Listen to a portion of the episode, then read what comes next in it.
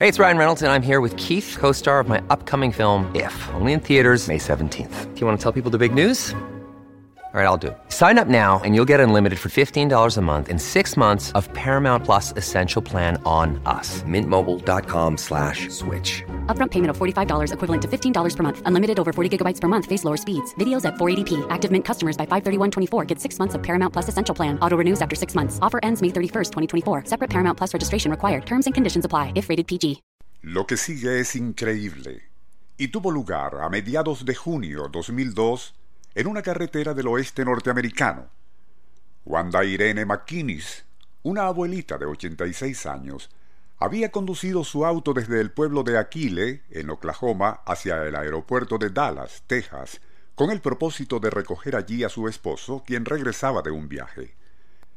Pero éste aparentemente no llegó, y suponiendo habría tenido algún retraso, decidió no esperar allí, optando por regresar a su pueblo aquella misma noche, un trayecto de 145 kilómetros. Ya a medio camino, y quizás debido a la fatiga o a su avanzada edad, perdió el control del vehículo, saliéndose éste de la carretera. Incapaz de maniobrar en la oscuridad de esa hora, once quince de la noche, el auto caería dentro de un arroyo de regular profundidad y las aguas lo cubrieron casi de inmediato. Aun así, y gracias a una burbuja de aire que se formó en el interior del vehículo, pudo respirar hasta que fue rescatada por quienes habían presenciado el accidente. Algo que, en cierta forma, nos recordó otro suceso de ese tipo relatado en este programa a mediados de 1970. Nuestro insólito universo. Cinco minutos recorriendo nuestro mundo sorprendente. En febrero de 1970, Mark Smith lavaba su auto deportivo al borde de un canal en el río Miami, en Florida, mientras Nancy, su novia, escuchaba la radio en el asiento delantero del vehículo.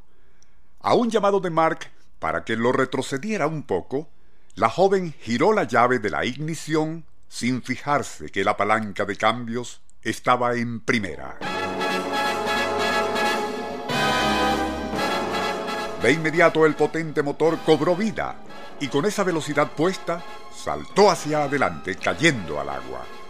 Mark de inmediato se tiró al canal para ayudar a su novia, pero el impacto contra el agua había cerrado la puerta del vehículo que rápidamente se hundía con la joven atrapada en su interior.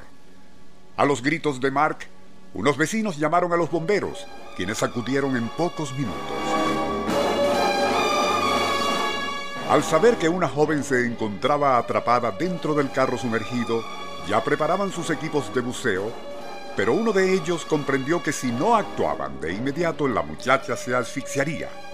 Abajo, ella, y a pesar de su pánico, se dio cuenta de que en la parte de atrás del vehículo inundado flotaba una burbuja de aire e instintivamente flotó hacia ella para así poder respirar. Mientras tanto, el bombero Larry Norton, quien en su primera zambullida no logró ver nada por causa de la turbulencia, lo haría de nuevo una segunda y tercera vez. Pero, y debido a la presión, las puertas del vehículo permanecían firmemente cerradas. Sin rendirse, lo intentó una cuarta vez sin éxito, mientras adentro, ya agotado el oxígeno en la burbuja, la muchacha parecía haberse desmayado. En su octava zambullida, el bombero, casi exhausto por el esfuerzo, al fin logró forzar la puerta trabada. Al borde de un colapso, hurgó a ciegas en el turbio interior del carro hasta tropezar con un tobillo de la joven. Con todas sus fuerzas, aló aquel cuerpo inerte y tomándolo por la cintura se impulsó hacia la superficie. Había soportado casi cuatro minutos sin respirar en aquel esfuerzo por rescatar a la joven, quien a su vez estuvo 17 minutos bajo el agua, 13 de ellos respirando a medias del oxígeno en la burbuja hasta que se agotó. Lo que resulta insólito fue cómo no se ahogó durante los cuatro minutos que permaneció desmayada bajo el agua y sin que ésta inundara sus pulmones.